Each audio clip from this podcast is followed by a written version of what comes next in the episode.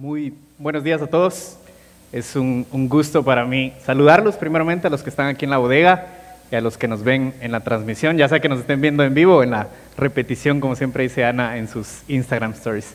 Eh, es un gozo, un privilegio de verdad servirles eh, por medio de la predicación el día de hoy. Seguimos en nuestra serie de El libro de Santiago, Muestra tu fe, muestra tus obras. Hoy vamos a estar anclados al texto que está en el, en el capítulo 3, versículos del 13 al 18. Y mientras lo encuentran, les voy a pedir por favor que se pongan de pie. Capítulo 3, versículos del 13 al 18. Y la palabra de Dios dice así. Versículo 13. ¿Quién es sabio y entendido entre ustedes? Que muestre por su buena conducta sus obras en sabia mansedumbre. Pero si tienen celos amargos y ambición personal en su corazón, no sean arrogantes y mientan así contra la verdad. Esta sabiduría no es la que viene de lo alto, sino que es terrenal, natural, diabólica. Verso 16, porque donde hay celos y ambición personal, allí hay confusión y toda cosa mala. Pero la sabiduría de lo alto es primeramente pura, después pacífica, amable, condescendiente, llena de misericordia y de buenos frutos, sin vacilación, sin hipocresía y la semilla cuyo fruto es la justicia se siembra en paz por aquellos que hacen la paz. Oremos. Amado Dios, gracias Señor por el privilegio que nos das de congregarnos, de ser expuestos a tu palabra, Señor.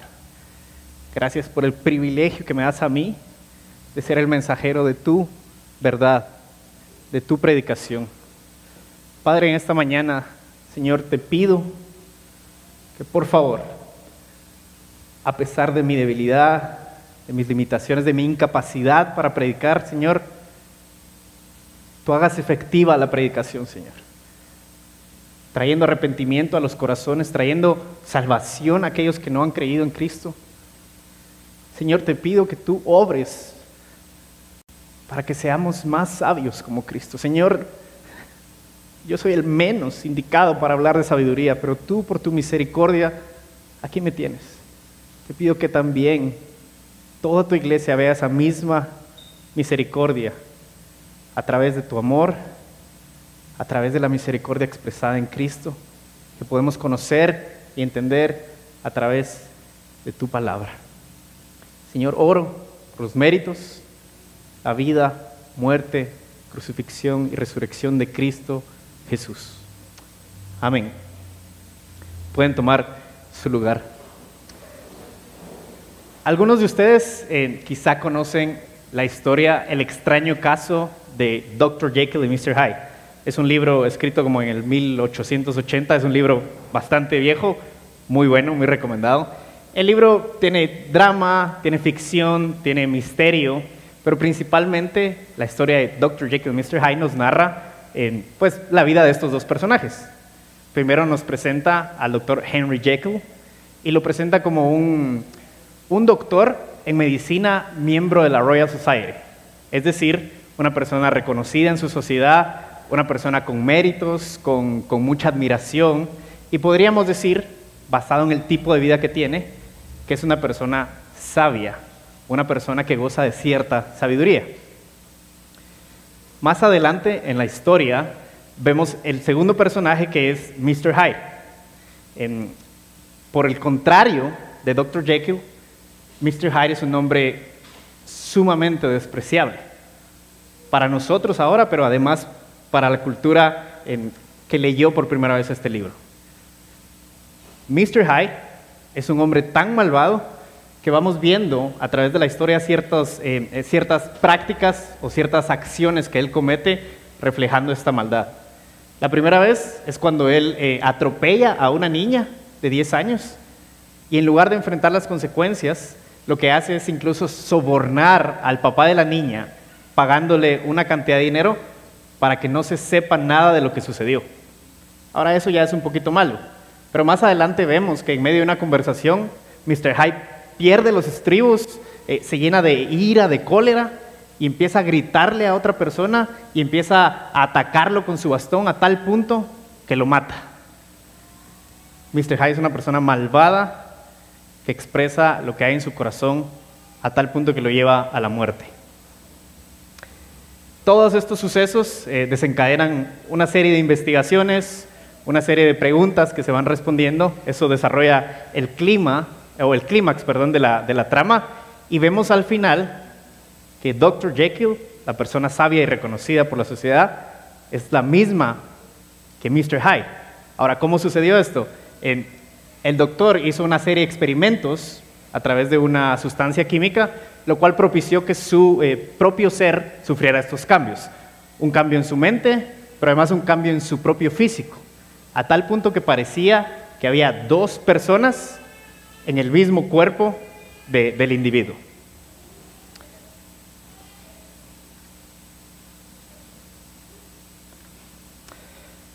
Ahora, a lo largo de los años, muchas personas han intentado darle una interpretación a esta historia.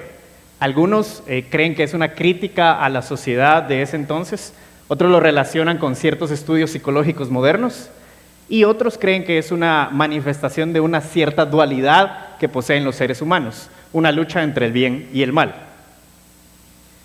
Independiente de la interpretación que prefiramos, lo cierto es que muchas veces los cristianos pareciera que tenemos esta doble faceta, al igual que Dr. Jekyll.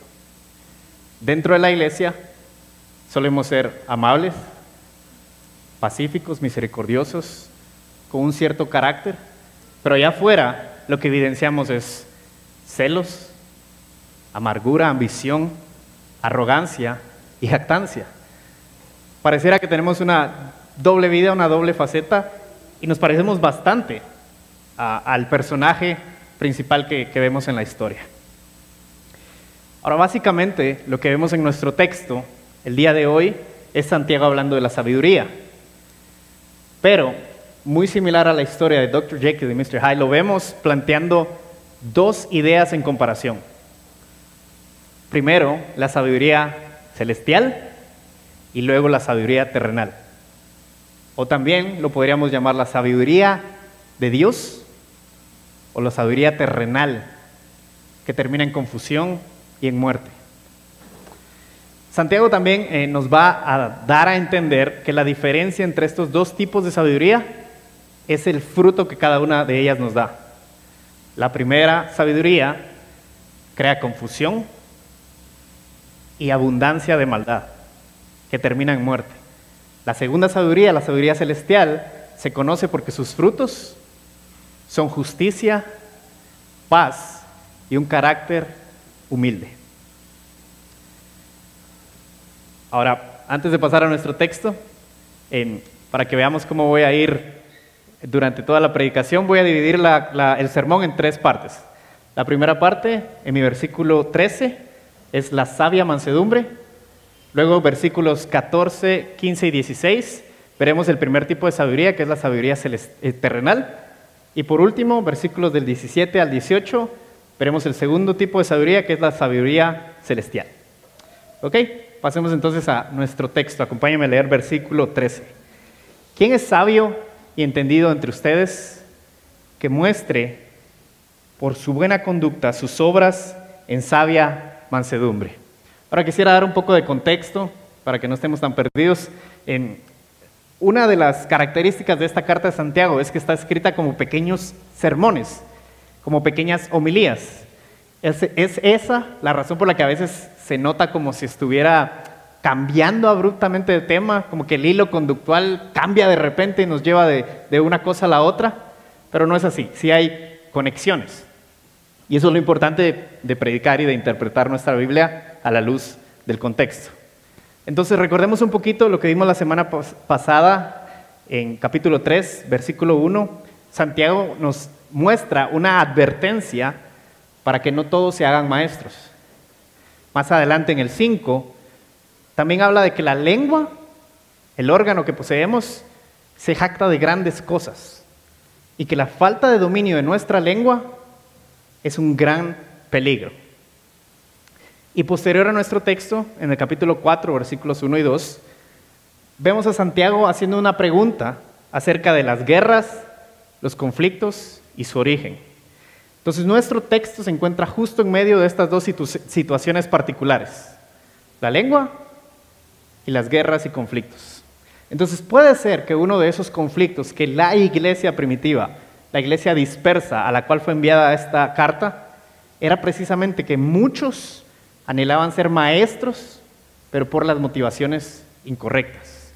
Muchos anhelaban la predicación, la imagen pública, simplemente para hacer uso de su lengua, para hacer uso de, la plataforma para su jactancia y su arrogancia. Patricia Namnun, en un estudio sobre la Carta de Santiago, un, libro llamado Una fe viva, un libro precioso, acaba de salir, lo recomiendo.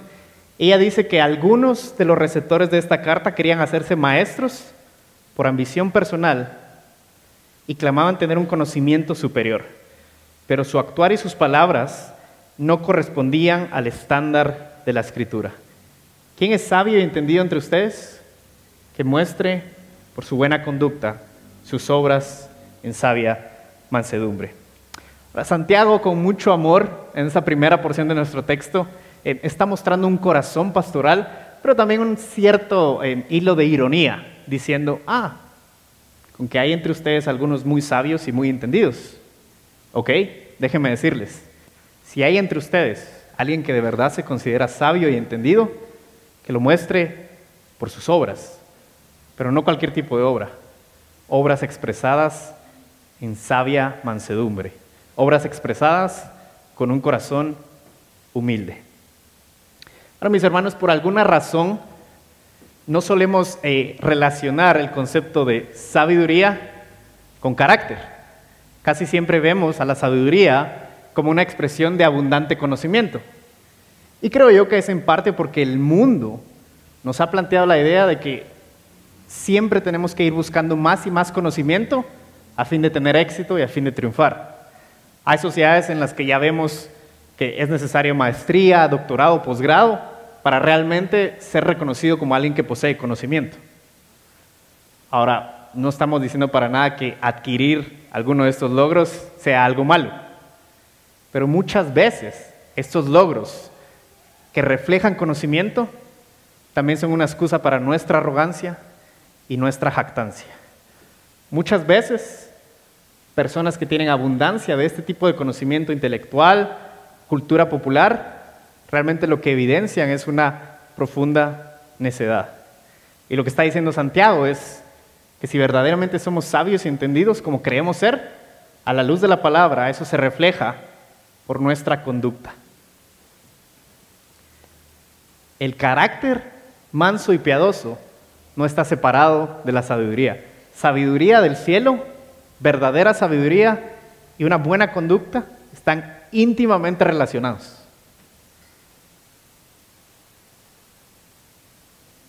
Así que iglesia, la pregunta de este texto, de esta primera porción de texto que quiero hacerles es, ¿Hay sabios y entendidos entre nosotros?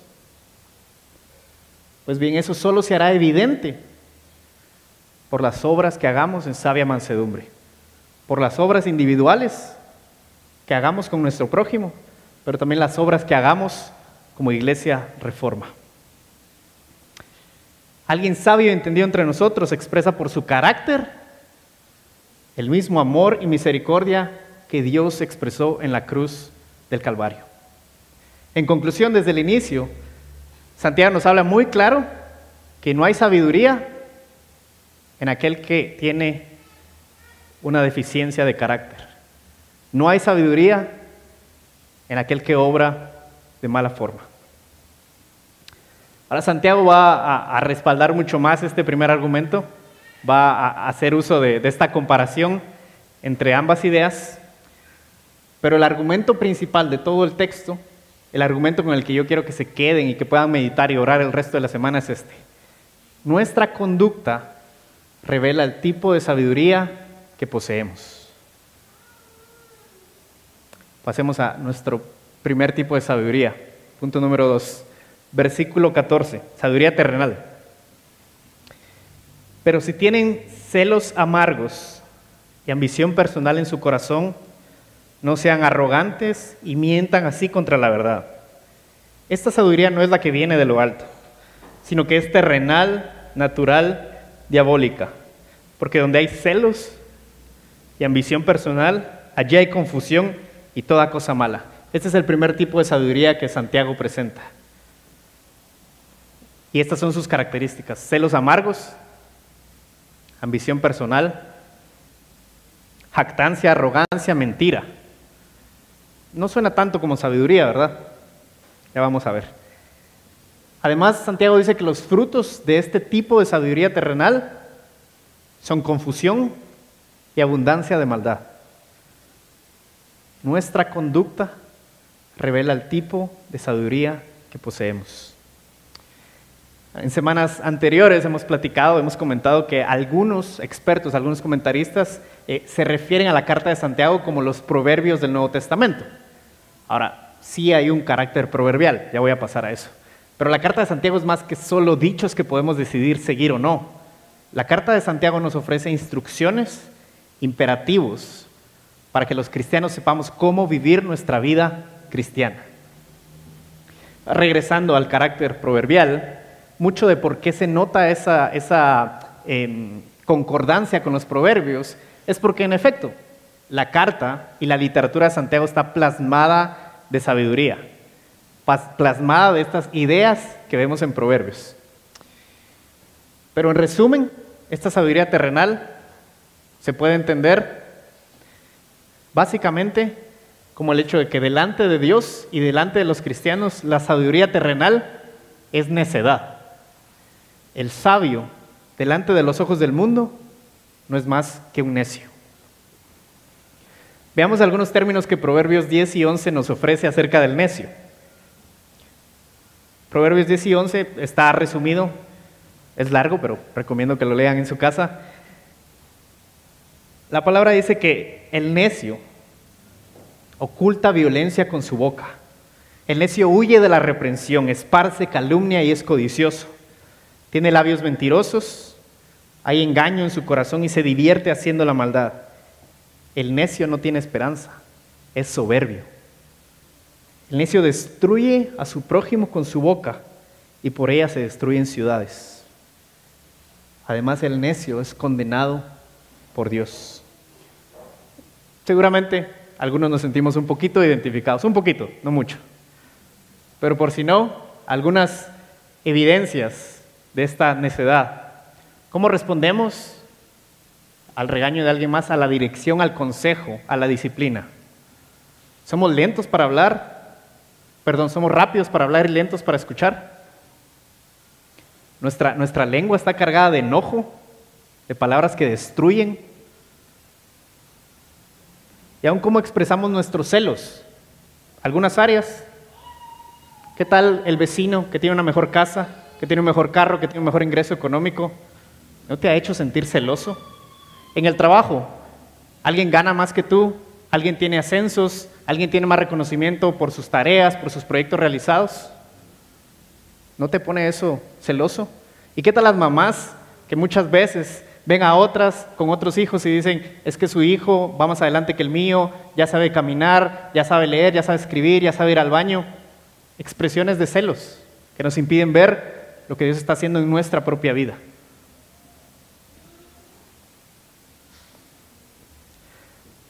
Ahora también hay una expresión de jactancia que suele ser muy clara en la vida de la iglesia, tristemente. ¿Qué tal en las redes sociales? Pareciera que las redes sociales ahora son como nuestra vitrina de centro comercial donde expresamos todo lo que somos, todo lo que hacemos, casi que nos estamos vendiendo con tal del mundo sepa lo bueno que somos.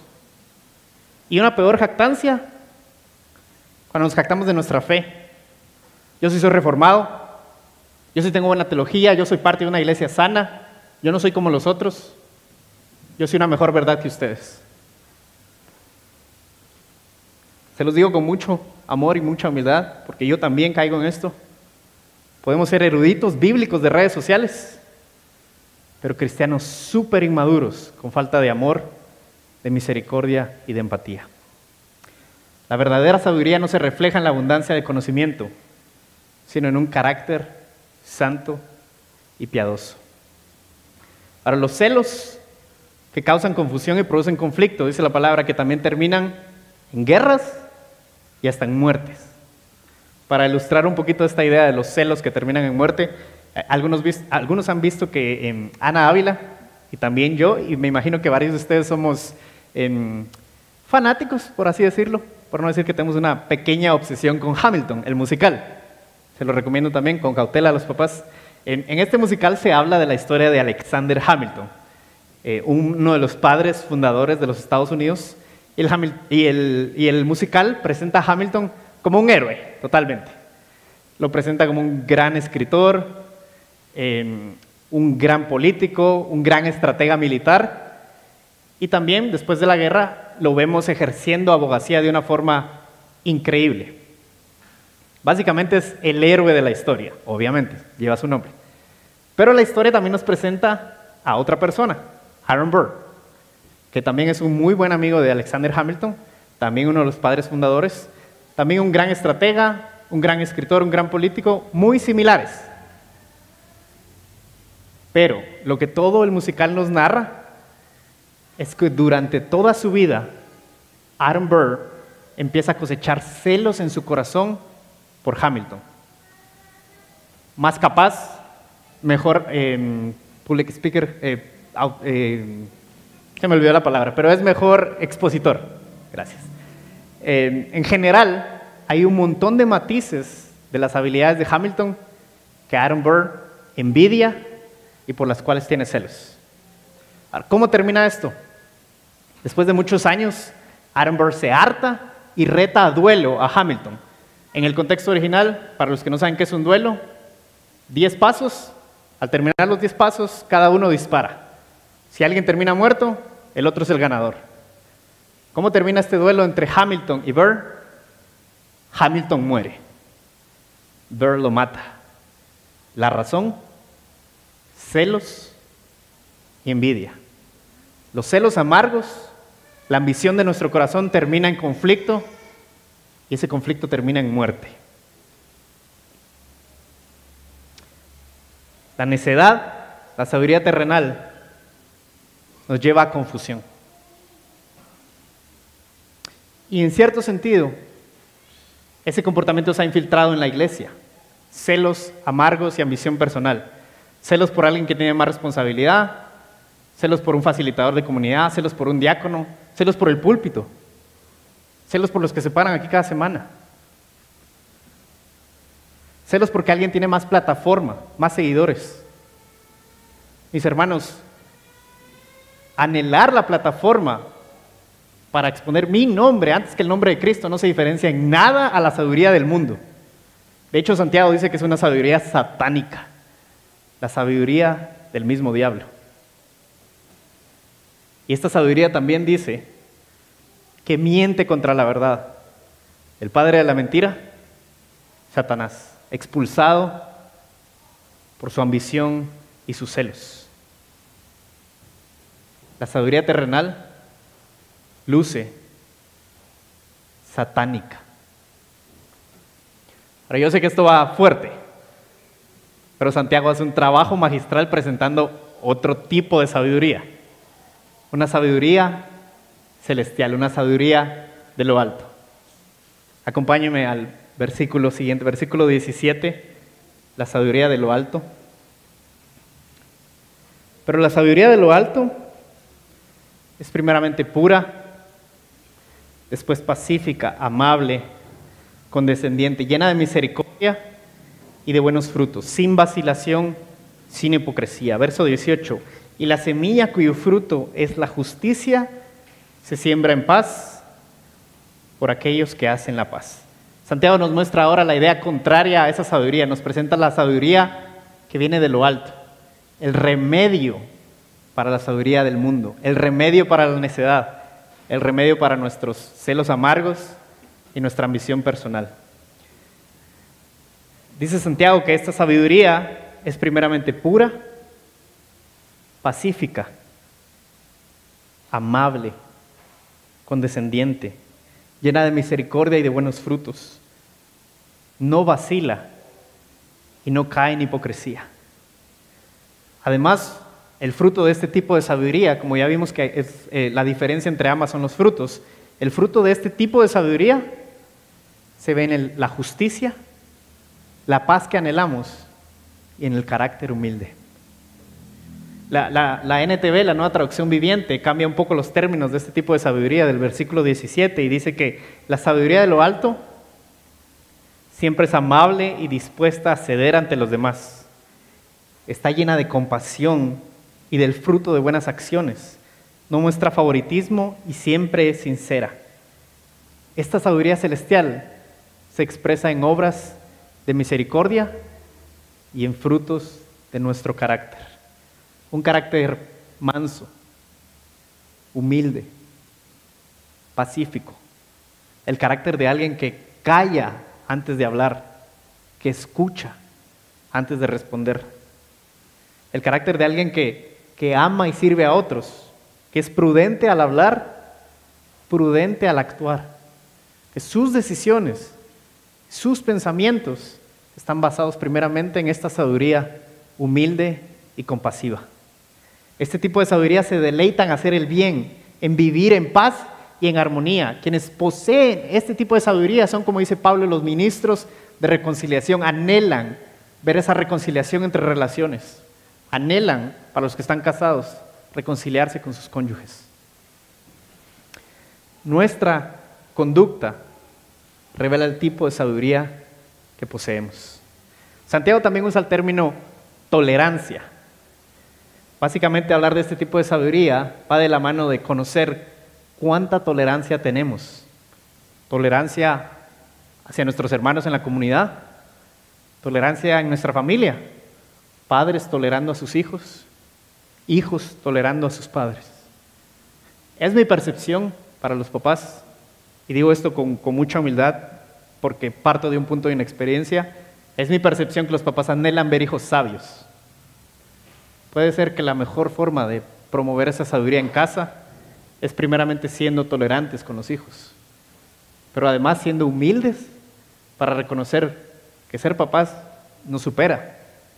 Necesitamos la sabiduría de lo alto, porque en nuestros propios medios no se va a poder. Esta sabiduría de lo alto está llena de misericordia para obrar por el prójimo, para buscar ser generoso en todo momento y en todo lugar. No vacila en obrar, no vacila en obrar por el reino, no vacila en ayudar a otros, en expresar amor y perdón. El sabio que posee sabiduría de lo alto busca servir, pero también acepta consejo, acepta corrección y es diligente para buscar ayuda. No espera que las cosas se pongan feas. Corre a pedir ayuda de Dios y ayuda a la comunidad. De hecho, el que posee esta sabiduría entiende que Dios ha diseñado a la iglesia como su primera estrategia para obrar y servir en los corazones de la gente. Vean lo que dice John Piper acerca de esta idea de la sabiduría en la comunidad. La sabiduría está caracterizada por la humildad que Dios nos ha... Perdón, perdón. La sabiduría está caracterizada por la humildad, por la mansedumbre, también por la libertad de la ambición egoísta y la libertad de los celos amargos y de la jactancia. En otras palabras, la sabiduría surge en las relaciones de humildad, amor y servicio, no donde hay celos y egoísmo.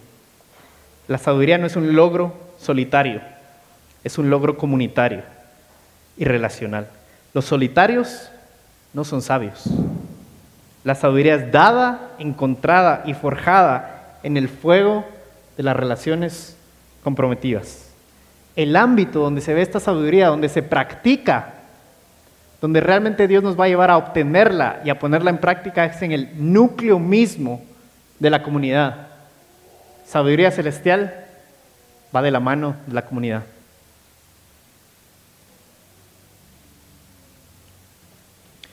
Santiago menciona que este tipo de sabiduría está lleno de frutos, frutos de misericordia. No vacila y no es hipócrita. Básicamente, este texto nos impide de realizar todas las obras que hemos hablado durante toda la serie con hipocresía. Y nos enseña cómo se debe de realizar esas obras por las razones correctas. Al realizar estas obras de las que habla Santiago, obras por el prójimo, por la viuda, por el desvalido, por el pobre, lo que debemos de tomar en cuenta es el que hace la obra es primeramente Dios a través de Cristo Jesús, enseñando el Evangelio y transformando los corazones. Ninguna de estas obras que podamos hacer realmente va a salvar a la gente. Lo único que las va a salvar, la verdadera solución a sus circunstancias, es predicarles de Cristo. Esta sabiduría nos guarda de hacer las cosas con hipocresía, de servirnos mutuamente como iglesia por las razones incorrectas. Básicamente esta sabiduría impide que caigamos en un activismo. Y es este, podríamos decir, el centro de la carta. Sí, nos basamos en el versículo en el capítulo 2 para nombrarla, muestra tu fe, muestra tus obras. Pero así como no hay fe sin obras, esas obras también están muertas y no se hacen con la sabiduría del cielo, con un carácter humilde, manso, piadoso, que reconoce que el verdadero Salvador es Cristo, no nosotros. Nosotros amamos porque Dios nos amó primero. Ahora yo sé que va un poquito fuerte, pero seamos honestos también. Yo también voy a ser honesto con ustedes.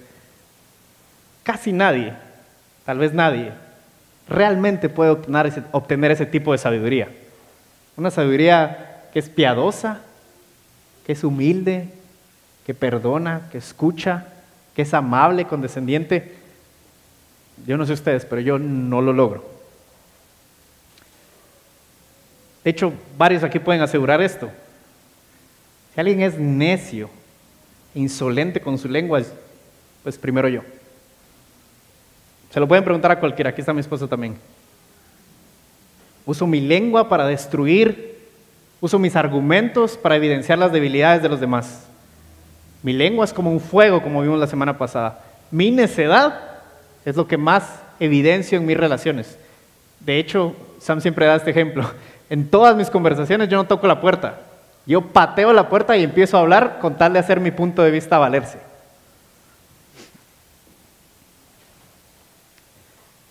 Buscar la paz en nuestras relaciones, en las conversaciones que tenemos, en el tipo de palabra que usamos, evidencia el tipo de sabiduría que poseemos. Yo te pregunto, hermano, ¿eres necio? Porque yo también lo soy. Pero sabes algo, tú y yo tenemos esperanza de cambio. Tenemos esperanza de que esos celos amargos, esa ambición personal, va a ser cambiada por completo por una sabiduría que se muestra en buenas obras, en conducta mansa, piadosa y humilde. Filipenses 2, versículos del 3 al 8. No hagan nada por egoísmo o por vanagloria, sino que con actitud humilde cada uno de ustedes considera al otro como más importante que a sí mismo, no buscando cada uno sus propios intereses, sino más bien los intereses de los demás.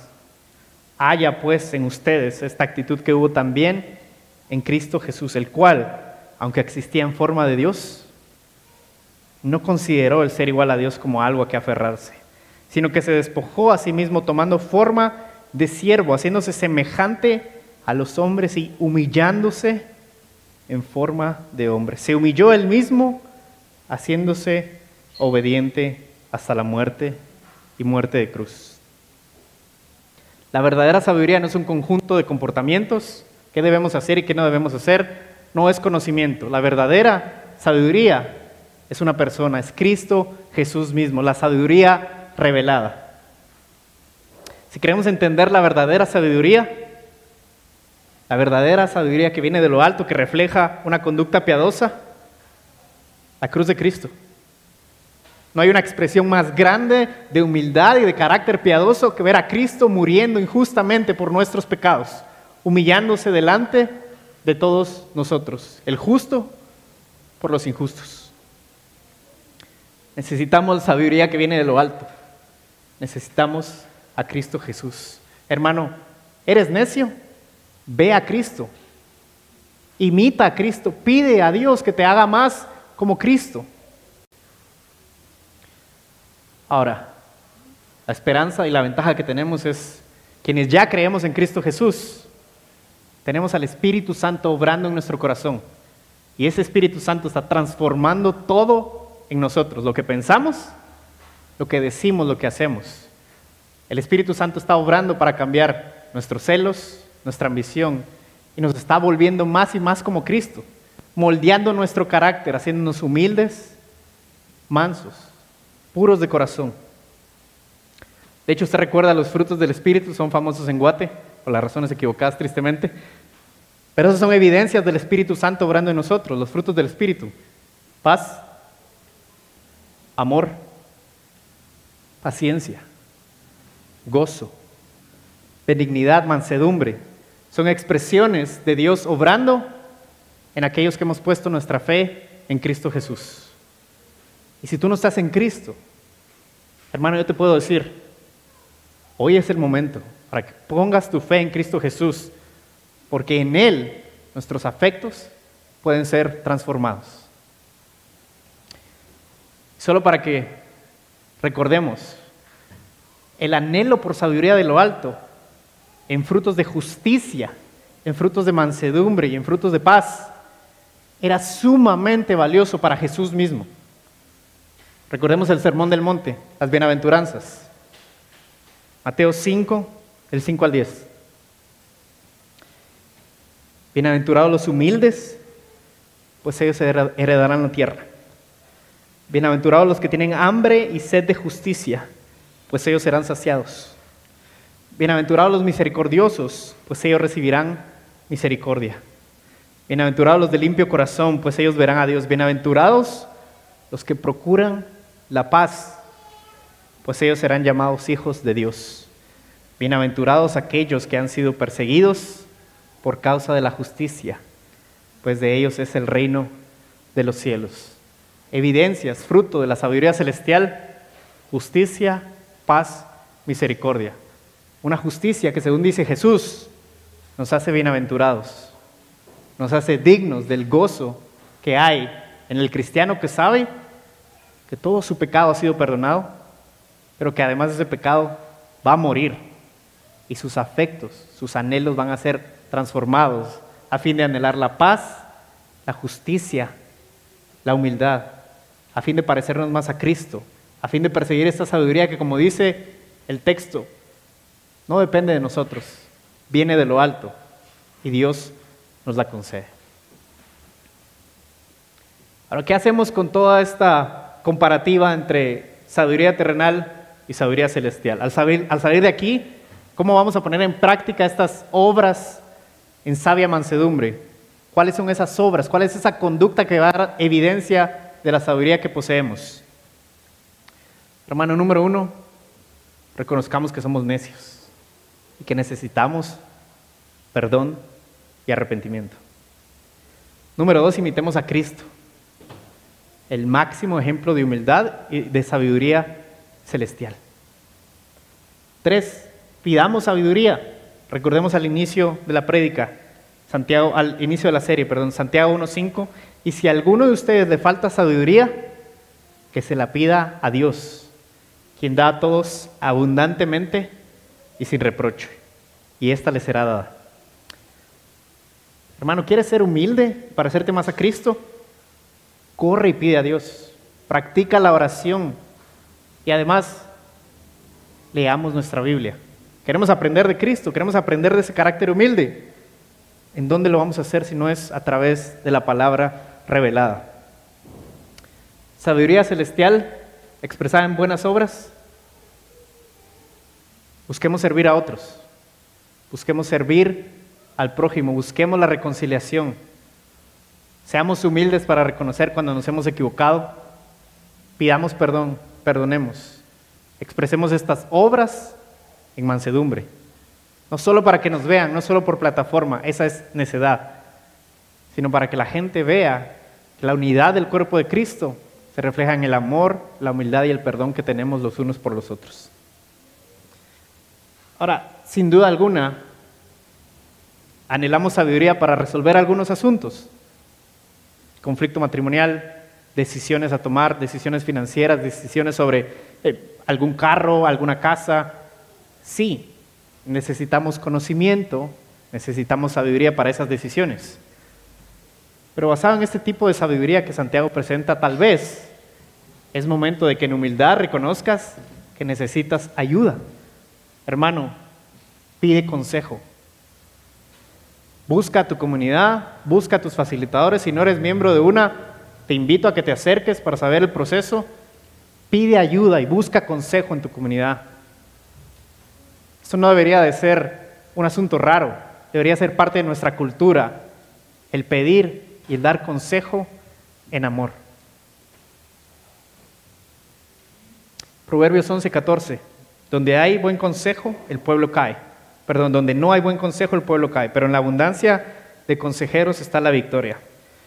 Además, hay una enorme bendición en la dinámica de la iglesia. Hay personas mayores que te pueden dar un consejo. Y hay menores que también en su juventud te pueden dar un consejo porque tienen sabiduría de lo alto. En conclusión, nos cuesta creer que Dios puede cambiarnos. Santiago es el mismo ejemplo de cómo se cambia esa necedad. El medio hermano de Cristo vivió con Él, creció con Él y constantemente lo rechazó y no creía. No creo que haya mayor ejemplo de necedad, pero lo que vemos en la carta es una abundancia de sabiduría celestial. Es decir, que Santiago no solo fue convertido para creer en Cristo, toda su forma de pensar y de obrar fue transformada. ¿Qué sabiduría reina en tu corazón? ¿Qué sabiduría va a determinar tus acciones al salir de aquí? ¿Te vas a parecer más a Dr. Jekyll o a Mr. Hyde? ¿Vas a verte más como un sabio, humilde y amoroso? ¿O vas a verte más como un monstruo, con celos y arrogancia? Oremos. Amado Dios, gracias Señor por tu palabra, porque Señor confronta nuestro corazón, pero también nos da esperanza. Señor, capacita a tu iglesia, provéele sabiduría de lo alto, haznos más como Cristo. Señor, yo mismo soy la evidencia de necedad y puedo dar testimonio de cómo tú vas haciendo la obra. Señor, que cada persona que escuche esta predicación anhele esa sabiduría, anhele ese cambio. Y Señor, tú por tu bondad, otórganos ese cambio. Señor, que todo lo que escuchamos hoy no se quede en mero conocimiento que no produce nada, sino que haya frutos de paz, de justicia, de mansedumbre, que en humildad anhelemos restaurar relaciones. Señor, trae restauración a matrimonios, a relaciones de padres con hijos. Señor, cualquier relación rota, ayúdanos como iglesia a buscar reconciliación e impídenos de obrar por jactancia y arrogancia y por razones incorrectas. Señor, todo eso te lo pido en el nombre poderoso de nuestro Salvador Jesucristo. Amén.